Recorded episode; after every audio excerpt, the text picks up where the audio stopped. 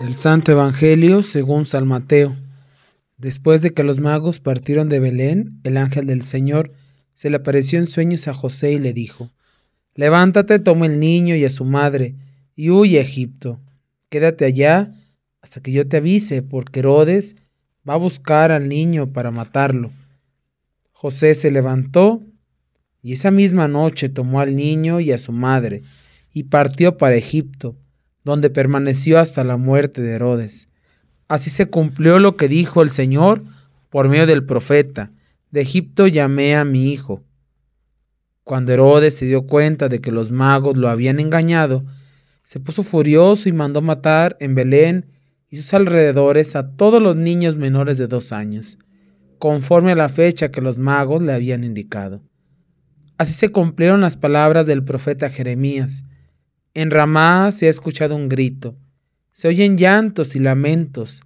Es Raquel que llora por sus hijos y no quiere que la consuelen porque ya están muertos. Palabra del Señor. Un gran saludo y felicitación. Deseo una feliz Navidad por parte del Padre Brandon Israel, ya que no había tenido la oportunidad de saludarlos.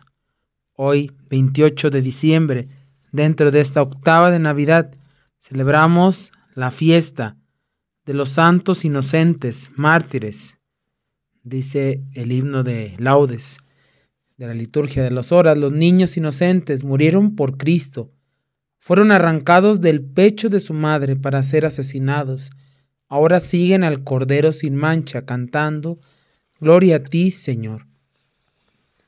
Este Evangelio podría no ir a la par con lo que celebramos en Navidad, pero nos recuerda a qué viene Jesús encarnado a este mundo, que Él viene a morir por nosotros y estos santos inocentes, estos niños, preparan ese camino como lo hizo Juan el Bautista.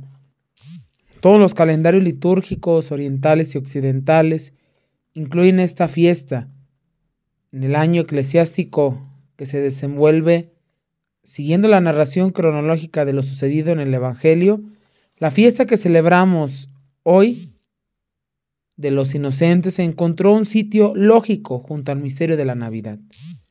La fiesta y el culto que se le tiene a los inocentes que proclamaron en ese día tu gloria, no de palabra, sino con su muerte nos recuerdan que el martirio para todos nosotros, hermanos, hermanas, antes de ser un acto de homenaje que el ser humano hace a su Dios, es una gracia, algo gratis que el Señor da a algunos. Alabar a Dios por la sangre de niños inocentes deja de parecer un absurdo o un equivocado a quien sabe mirar con fe al Cordero Jesús Jesucristo que triunfa sobre todo mal.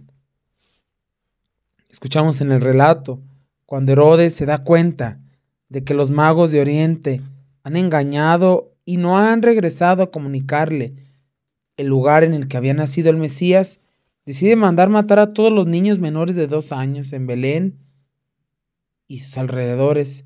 Este acontecimiento sangriento es comentado por el evangelista con una frase tomada del profeta Jeremías, del versículo 18. Para Jeremías, Raquel personifica a todas las madres de Israel que han visto partir a sus hijos hacia el destierro, y Mateo asocia el dolor de Raquel por sus hijos caídos bajo el yugo de los asirios, con el de las madres de Belén, por la masacre de sus pequeños. Hoy en día sigue habiendo no solamente niños, sino personas que con su sufrimiento se vuelven inocentes. El sufrimiento de los inocentes nos deben de interpelar. Todas aquellas personas de buena voluntad que sufren injusticias, dejaciones, que no pueden vivir con tranquilidad. Desde el niño que va creciendo en el seno de su madre hasta aquella persona adulta a veces no hemos sabido cómo acompañar y que nuestras actitudes deben de dar vida y no muerte. Para entender a veces la crueldad de este pasaje es cómo puede llegar la ambición por el poder de un hombre. José tomó a su familia y huyó. Esta escena nos conmueve especialmente por tratarse de Jesús, pero se repite en nuestros tiempos.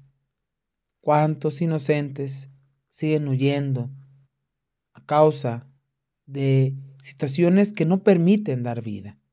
Te invito, hermano, hermana, dentro de estas fiestas navideñas, a siempre pensar en los inocentes, aquellas personas que por azares del destino no tienen completamente todo.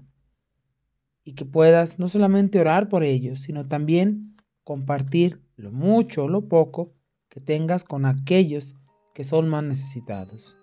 Esto fue Jesús para Millennium. Que todos tengan un, un excelente día y que Dios los bendiga.